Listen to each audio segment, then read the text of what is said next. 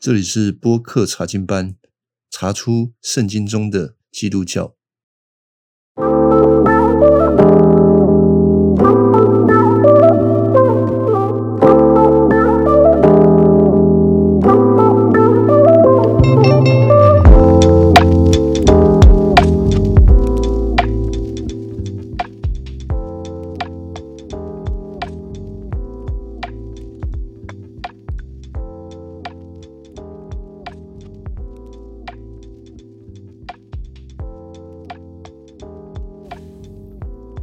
接下来要继续来看《创世纪》第三章十四节到二十二十四节。啊，我要补充上一个节目所没有谈到的，上个上一段经文就是亚当他犯罪了。那罪到底是什么呢？其实这是一个蛮。蛮复杂的，但说复杂也可以讲的很简单的。亚当犯罪，因为他违背了上帝的命令，他没有按照上帝的吩咐，所以他犯罪了。那罪从此就进到亚当的里面，亚当不可能再圣洁。从他的思想开始观察。他没有办法再回到当初的那个样子，他产生的这一种对上帝的罪恶感、羞耻感、畏惧、恐惧，这个全部都回不去了啊！后面我们会再讲这一点那罪呢？呃，通常有三个元素，一个是骄傲、不信，还有。啊，背叛的这三个元素是跑不掉的。为什么要这样子谈论一个罪？因为其实圣经它并没有用一种所谓的系统神学、教条式的方式明列说啊罪是什么，而是用一个事件告诉我们这个叫做罪，以至于在亚当之后的所有的人，就我们都跟亚当一样啊，都逃不掉。离开神，然后背叛神，不按照神的思想来思想，不按照神的话来行动，啊，通通都是一样的。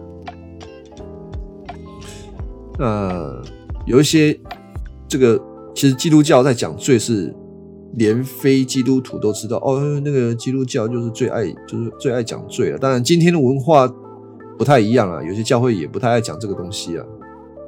但是我们。很多非基督徒都会知道哦，基督徒就是啊，你们我们都是罪人，哎呀，不然就想到那个电影情节啊，父父神，哎，哦，神父，我有罪，哎，你有什么罪啊？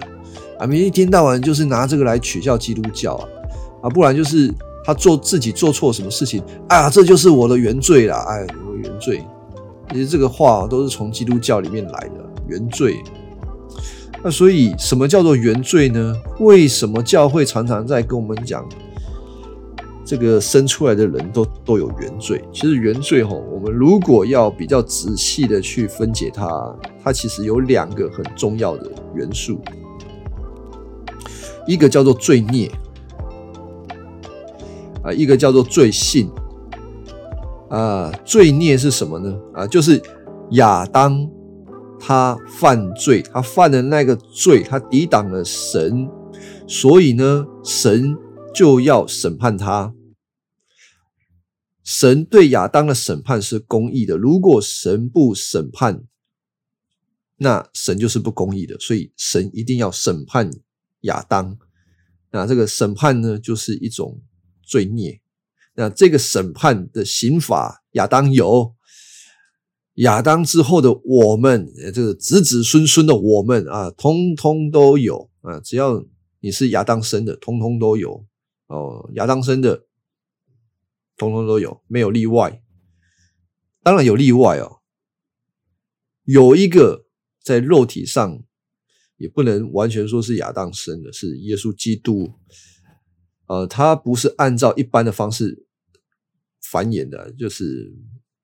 像我们以前读这个《西敏小药理问答》，它里面告诉告诉我们的是，嗯，按照一般繁衍的方式的人，通通都是带着罪的，就是我们，就是一般的。那有一个例外，就是耶稣基督，他是由圣灵感孕，而不是像我们这种男女在这个性交的过程然后生下来的啊。耶稣基督不是，他没有罪，他是唯一在亚当之后呢没有罪的。那谈到这个罪啊，因为这个罪，呃，一个是罪孽，所以我们每一个人既然都有罪，所以都要背负罪所带来的刑罚，这个就是罪孽。那另外一个罪性呢？罪性就比较好讲了，就是每一个人都像亚当一样坏。有些人不太喜欢谈这种坏啊，真的是用坏比较好讲，比较容易。你就是从一出生你就诡诈，你不用人教你，你就会说谎啊！不但如此，在道德上是这样子，还有一个天生的，就是没有一个人出生是会说：“哎呀，我爱神啊，我要来这个亲近神，我认识神，我信耶稣。”嘿嘿，没有，没有这种。每一个人一出生都是往上帝的反方向去跑啊。都是这样子，这个叫罪性，天性败坏，远离神，啊，就这两个构成了原罪的教义啊，所以我们每一个人都都带着原罪，就是有这两个元素在。我们谈了罪之后呢，呃，我们可以再来看一下啊，接下来的经文，因着人的犯罪，所以神呢，他要进行审判。这个第十四节之后。我们看到了蛇要受审判，还有最后面神把伊甸园当中那一棵生命树给封起来了。呃，圣经里面有四个很重要的特征预表。呃，改革中神学家 Moss 就是霍志恒，他提出了这四个象征。就我自己也感觉到，是你如果对这四个象征没有很清楚的认识，你会读不懂第三章到底在讲什么。就是你可能读得懂第三章在讲什么，但是你对整本圣经的这个意思，你可能会抓不准比如说这四个，其中一个叫做生命树，它到底是什么东西嘞？生命树它所象征的就是生命啊！也许你会觉得说：“哎，这个好像有点废话。”这不是废话的。上帝的启示是渐进的，越来越清楚。但是在亚当堕落前，我们必须把生命树就当做是生命的本身。但是你也不要过于迷信，好像那一棵树啊，像是神奇的。魔术，哎，有神奇的力量，吃了那个果子，你就吃了就不会死啊！不要这样子想，因为你从全本的圣经去看，生命从哪里来呢？绝对不是从物质的树上面来，就是神他自己，就是耶稣基督他自己，他才是生命。所以，生命树在亚当堕落前是一种象征，代表生命。但是我们在看的时候，生命树就是生命啊！我们需要有这样理解。那第二个呢？啊，分辨善恶的树是什么东西啊？啊，上一章我们讲分辨善恶树，吃的日子你必定死。那一棵树叫做分辨善与恶的树，或者称之为知识分辨这个知识的树，一样啊，这跟生命树哦一样，没有神奇的魔力。你吃了，你真的眼睛明亮了。它。上帝不会创造一个真的让你眼睛明亮的树啊！真正的分辨善恶，只有神，他具有这个权柄来分辨善恶。这棵树啊，放在伊甸园当中的目的，很多是让我们来讨论的。呃，讨论什么啦？有人说，那棵树放在那边干嘛？有有些人会抱怨啊，这个上帝实在是。太无聊了嘛，就是放那棵树是故意的呃，要让亚当来犯罪用的啊！不要这样子想。呃，那为什么要放那一棵树呢？霍志恒的意思说，那一棵树所象征的就是一个考验，考验就不是试探了，试验就不是试探了，这是一个考验、考试的意思。上帝考亚当，干什么？考亚当呢？他所希望的亚当能够以一个爱为动机，然后呢，对神忠诚。该做的做，不该做的不要做，这是一个忠诚上面的考验。亚当必须要顺服在上帝的命令当中。我最前面有讲啊，这一切就是亚当必须完全的顺服神，记得吗？我们之前有讲到生命之约，亚当必须亲自的遵守上帝的约定，然后呢，神就会赐给亚当永生啊，作为奖赏。啊，所以这个树所象征的是一个考验那亚当显然没有过去这个考验，因为又跑了一条蛇过来。这条蛇对亚当而言也是考验的一部分呢。该做的要做，蛇来了，你应该把它丢出去啊，不是在那边让它胡胡说八道，就是这样子。该做的不做，那这条蛇象征的是什么呢？啊，霍志恒告诉我们，这条蛇象征的是试探跟犯罪。试探跟试验就不一样啊。那个上帝要的试验，为了你的益处，是要你那个信上帝他的话，完全遵从他的话。那试探呢，就是要你跌倒。要你离开神，要害你，要让你犯罪哦。这个是蛇。那还有一个死亡，身体的解体啊。我们说身体解体，你你死后，你的身体就是会解体啊，身体的功能会失去，这个叫身体死亡。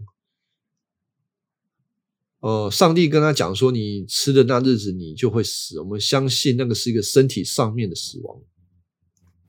那这个象征什么呢？啊，象征的就是死亡。哎，呃，这是呃讲了等于白讲啊，不是这个意思啊，哦，不是这个意思，就是你身体的死亡，其实讲的死亡是真正的死亡，是一种与神隔离。你离开神才是真正的死亡。那肉体的死亡呢？啊，你的肉体失去功能了，你有一天肉体死亡了，是是一种象征的。上帝就是用这种象征告诉我们，有一种很凄惨的状况。多凄惨呢？我们世间当中觉得最凄惨的状况就是这个死亡嘛，因为。那个生老病死啊，最后一个就是死掉，啊，死掉让你失去了所有的一切啊，你不能在地上享福了。而死是最大的苦难，但其实圣经告诉你，最大的苦难，死亡要让你体会，有一个比死亡更痛苦的苦难，叫做离开神。这个。我们后面这个经文就能够看到，神跟亚当说：“你吃的日子必定死。”但是那一天真正所发生的事情是，亚当被赶出去伊甸园，记得吗？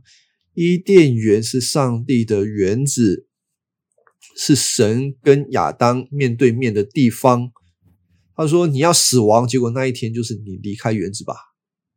你从离开园子那一刻，你已经跟神隔绝了。这种隔绝不只是肉身上面的隔绝，啊，肉身上的隔绝是一个，那另外一个就是你心灵上面的隔绝，你的心啊，对神不再有原本没有犯罪的那种状态，你对神是畏惧恐惧的，你不会，你一定带着那种罪还有偏见来思想上帝的，你就是回不去了。啊，所以我们刚刚讲了有四个象征生命树分别善恶树、蛇跟身体啊，这四个我们很重要，要去从这个角度去看第三章所发生的事情啊。所以我这边讲完了，应该多多少少可以解决一些听众的问题啊，因为很多人会问这些问题：到底那一棵树是干什么的啊？那蛇怎么会跑到这里来啊？没有，这一切的一切都在上帝的计划之中。整个计划是要到整本圣经才让我会让我们看清楚的。那个有时候我们会很快的看很短的经文，然后马上自己就审判上帝啊！上帝你怎么会这样子做嘞？这个是圣经应该要看比较长才能够理解。上帝永远是美好的，他是慈爱，他有美好的计划。好，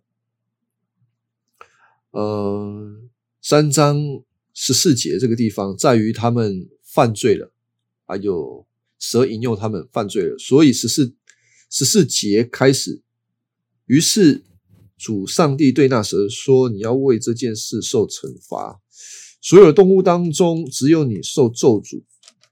从现在起，你用肚子爬行，终身吃土。哦，要吃土了。这个之前我们说土啊，它是一个一种那个很，呃，怎么说？土是一种羞辱的象征啊。你现在被审判，所以你要终身吃土。在地上爬行，所以这个蛇哦，它搞不好以前不是这个用爬的，它是它不是用肚子爬啦。我的意思是这样讲，它可能有脚啊啊！现在说你得用这个肚子爬行啊，哎呦，它的脚就马上缩短了，有没有？上帝一讲啊，说有就有，那个腿马上缩短。然后那个上帝又继续说：“哦，我要使你跟。”那女人彼此仇视啊，他以他的后代跟你的后代要互相为敌，他要打碎你的头，你要咬伤他的脚跟。呃，啊，这句话是上帝的应许，但是我们需要先看一下这句话说，啊，为什么要说女人彼此仇视呢？啊，这是非常重要的一件事情呢，就是。女人已经信了蛇的话，她认为她跟蛇是妈吉妈吉啊，这个蛇比较体贴她嘛，嗯，蛇很懂她的心意。那如果两个还这样子骂吉骂吉，那怎么办呢？神第一个就是要拆散他们啊，不能两个还这样子，要拆毁他们，彼此为敌。然后呢，你要打碎啊，他要打碎你的头，你要咬伤他的脚跟。啊，这句经文是上帝的应许，上帝应许女人后裔要来处理他们犯罪之后的事情。呃，这个应许最后面是在耶稣基督上面得到了应验，他就是女人的那一位后裔要来击伤蛇的头的。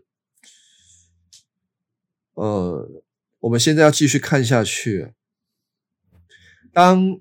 神对着这个蛇审判完了之后，蛇呢干什么了？嗯，它现在没有有有脚的，就变没脚的，那个脚可能就缩下去了，然后就嘘嘘嘘嘘嘘嘘，它就跑走了。你看看到亚当夏娃看到会怎样？我这时候一定很紧张。现在换我们了，差的要死啊！换我们，换我们的啊，没错，对。神对这个夏娃说：“我要大大增加你怀孕的痛苦、生产的阵痛。虽然这样，你对丈夫仍有欲望，他也要管辖你。”哦，这一段经文其实，呃，我看很多的圣经翻译版本都不是很到位啊。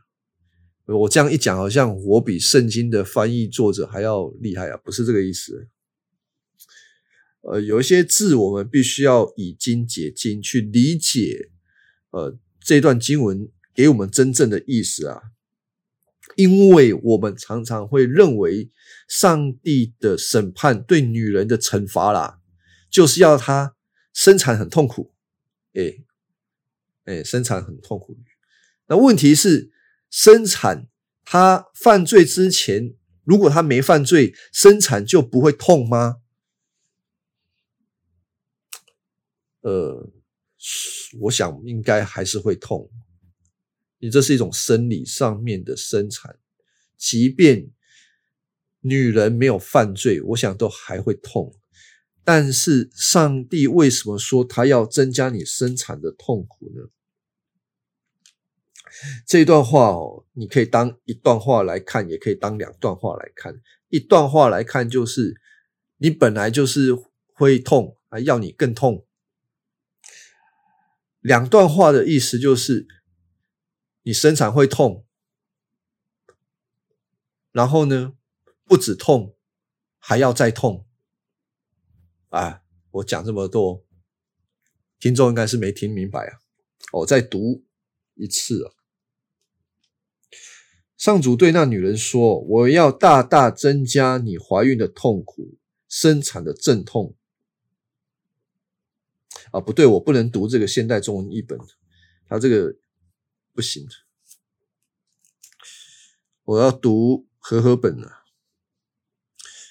又对女人说：“我必多多增加你怀胎的痛苦，你生产儿女必多受痛苦。”和合本还是比较按照原文的两段文字在描述。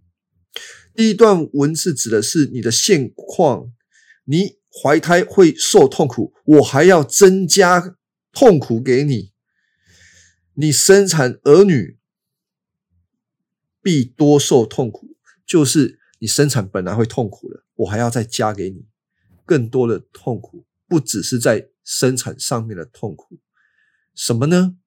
当你生完这个小孩子的时候，你会因为你所生的小孩受到。痛苦，你的小孩将不会顺服你，像你不顺服神一样啊！这样大家可以明白我的话吗？你这样子不顺服，这种痛苦，你要亲自体验过，你的儿女如何不顺服你啊！这个事件很快就会看到，当他生下该隐的时候。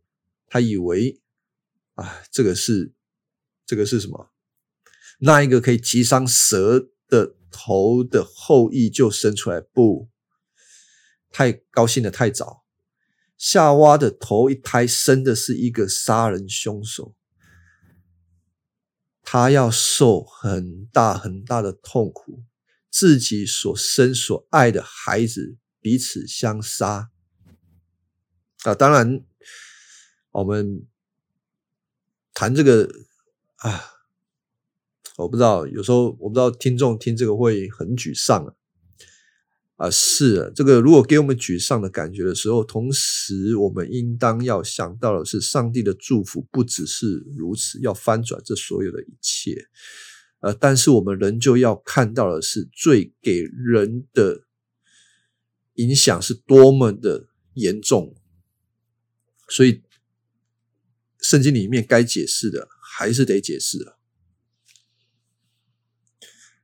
好，这个是生小孩的。那十六节的后半段呢？和合本说：“你必恋慕你的丈夫，丈夫必管辖你。”啊，通常我们会以为说，哦，这个妻子会一厢情愿的爱她的丈夫，爱到一个程度，然后心甘情愿的被丈夫管。啊，有的时候我们会用这样子的解释啊。但是你用这个解释来看看今天的家庭。啊，不一定哦。呃，两个两个是怎样？女人管的比较多。哎呦，我我呃，我的我，哎，这是一个现象啊！我不是在批判这些，这真的是一个现象。女人有时候在家里哈，掌权的比较多的是女人。我们有的时候都会说，家里面的事情都是谁在管呢？啊，大事要看事情大还是大事情小嘛。大事的事情大的就是丈夫管嘛，事情小的给妻子管。那谁决定事情的大小呢？呃，妻子决定。到底是谁管？我们看今天比较多的是女人担待家里面的事情是呃比较多了。我我我当然这个不是一个绝对啊，但是很多都是这样子。所以这样子跟圣经的这段经文的连结性不是这么高啊，所以我们必须回过头来想一下，是不是真的这样子解释呢？这个恋慕到底是什么意思呢？如果我们这个圣经再翻一翻哦，呃，就回过来看哪里？看该隐，该隐当他献祭献完之后，他变了脸色。耶和华神用了同一个字在讲该隐的，我看一下，神对他说：“你行的好。”岂不蒙悦纳？你若行的不好，罪就伏在门前，他必恋慕你，你却要制服他。恋慕这个字在呃创世纪里面不多见，这两次在这个第四章描述罪怎么恋慕该隐。另外一个地方就是刚刚讲的。上帝对夏娃、对女人的咒诅，你会恋慕你的丈夫。这个恋慕表现的是一种控制欲。女人啊，你会想要控制你的丈夫，你不会甘愿，不会甘于受他的管理。你不会委身在你的丈夫当中，那你的丈夫呢？他也不会让你管的，他会辖制你，一个要管，一个要辖制，鸡犬不宁哦。啊，今天的状况好像是比较像这样子，两个人互相管。好了，这个上。上帝就审判完夏娃了嘛？你你接下来你就看你要怎么管，你们俩看怎么管啊？彼此管啊，彼此管的结果就是啊吵架嘛。那这样审判完了，这个亚当在旁边，他会怎么想？哎呀，还好哎，也没有死哎，还好有没有？这个只是。两个人吵架而已啊！啊，真的有那么好吗？啊，上帝就对男人说：“吼，你既然听从妻子的话，吃了我禁止你吃的果子，土地要因你违背命令而受咒诅。你要终身辛劳，才能生产足够的粮食。”地要长出荆棘杂草，而你要吃田间的野菜，这是一个什么样的状况？亚当本来不用那么辛苦，他是个园丁，这是一个很好的工作啊。虽然是要工作啊，但是没有吉利，你不用天天去那边除杂草。我们讲收草有没有？如果有做过做过做过田的，做过产的都在哦，爱收草。诶啊，对，应该就是爱收草。我们以前就是讲爱收草要除杂草。你要种东西还要收草，每天在那边看有没有杂草，要拔杂草，很辛苦的。亚当在受咒诅之后就是这样子，咒诅之前啊，种什么吃什么，甚至那个上帝早就帮他种好了。现在不是，你要自己种，哎，而且还不好种。第十九节，你要汗流满面才得吃饱，啊你工作，直到你死归于尘土，因为你是尘土造的。你要还归尘土。这就把亚当的一生给讲完了。他没有办法得到那永远的生命作为奖赏了，他得死啊！这就是审判了。呃，可能这段经文我们都会觉得，从工作的角度很辛苦，但是上帝的审判往往都是带着某一程度的，呃，我们说就是不会让你把你压死啊。如果我们从正面的角度来看这个审判的时候，其实意思就是你再怎么劳苦。他给你一个确据，就是你吃得饱，你不会饿死啊，是这样子的啊。所以，我们即便是今天哦，压力很大，我们工作环境压力很大，即便压力大，你努力、认真、忍耐工作，你还是能够在这个地上面过一个呃一般的生活。哦，所以神就把这个亚当一生就讲完了。亚当听完他会觉得怎么样呢？可能我们今天的人啊，被惩罚、被处罚、纠错啊，马上就会抱怨啊、不服啊。但是亚当并没有抱怨，他没有申诉，他知道他做错了，而他下一个动作非常的重要，让我们看见他。如何看待上帝对他们的审判？他跟亚啊，他跟他的妻子取了一个名字，叫做夏娃。夏娃的意思就是人类的母亲，就是众生之母。为什么亚当给夏娃取名字这样的重要？记得上帝的审判中间，跟夏娃说。你的后裔要伤蛇的头，那一个击碎蛇的头的那个后裔是要透过他妻子生出来的。如果亚当跟他所有的后代想要脱离罪的辖制，要离开那种永远的死亡，那他必须要赶快的生出那一个及。攻击蛇头的那一位后裔，亚当有没有接受这个应许？就是看待他如何为他的妻子取名，他的名字叫做众生之母啊，就是意思说亚当要夏娃多生一点，赶快生，把那个后裔生出来，他们就能够借着那个后裔，使他们的后代嘞。呃，脱离蛇、脱离撒旦的辖制，我想这是一个整本圣经当中最早的因信称义。因信称义的道理就是这样子。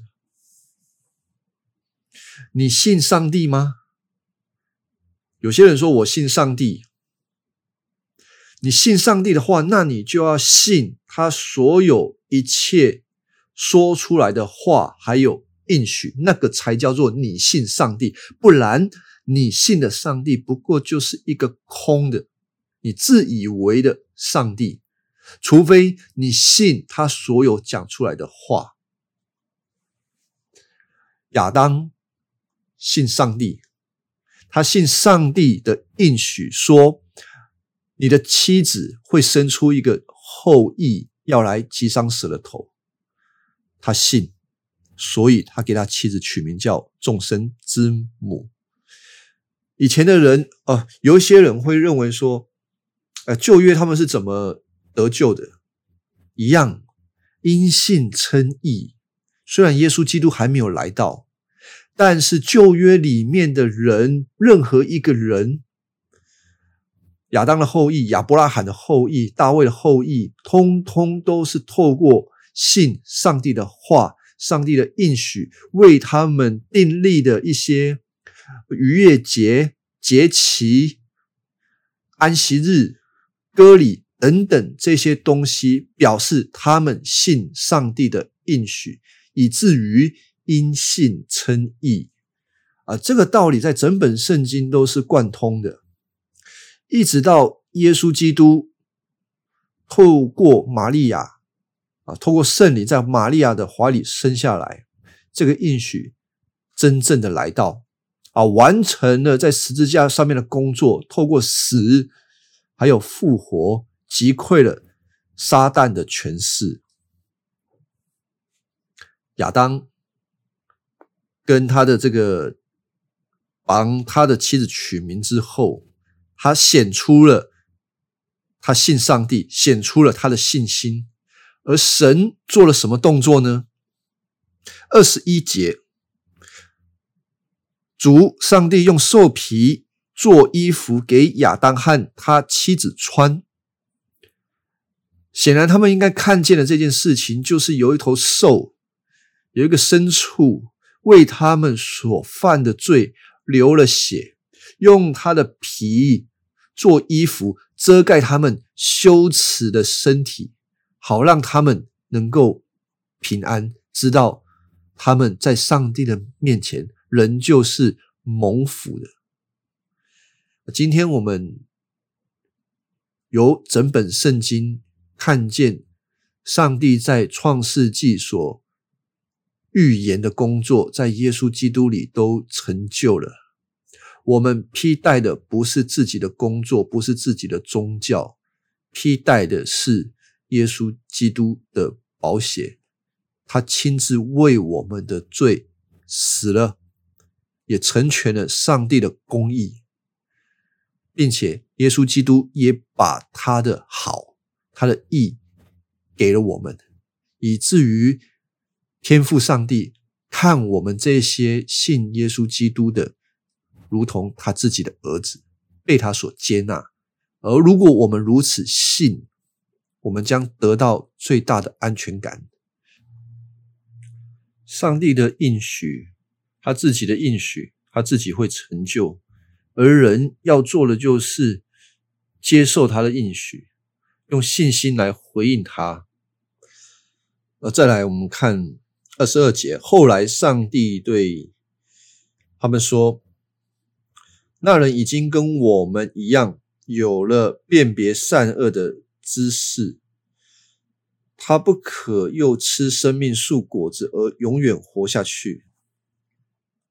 就是他们不会再以上帝为上帝，他们没有办法再回到原初没犯罪的那个时候。”呃，我曾经会，我曾经问一个这样子的问题啊，就是当亚当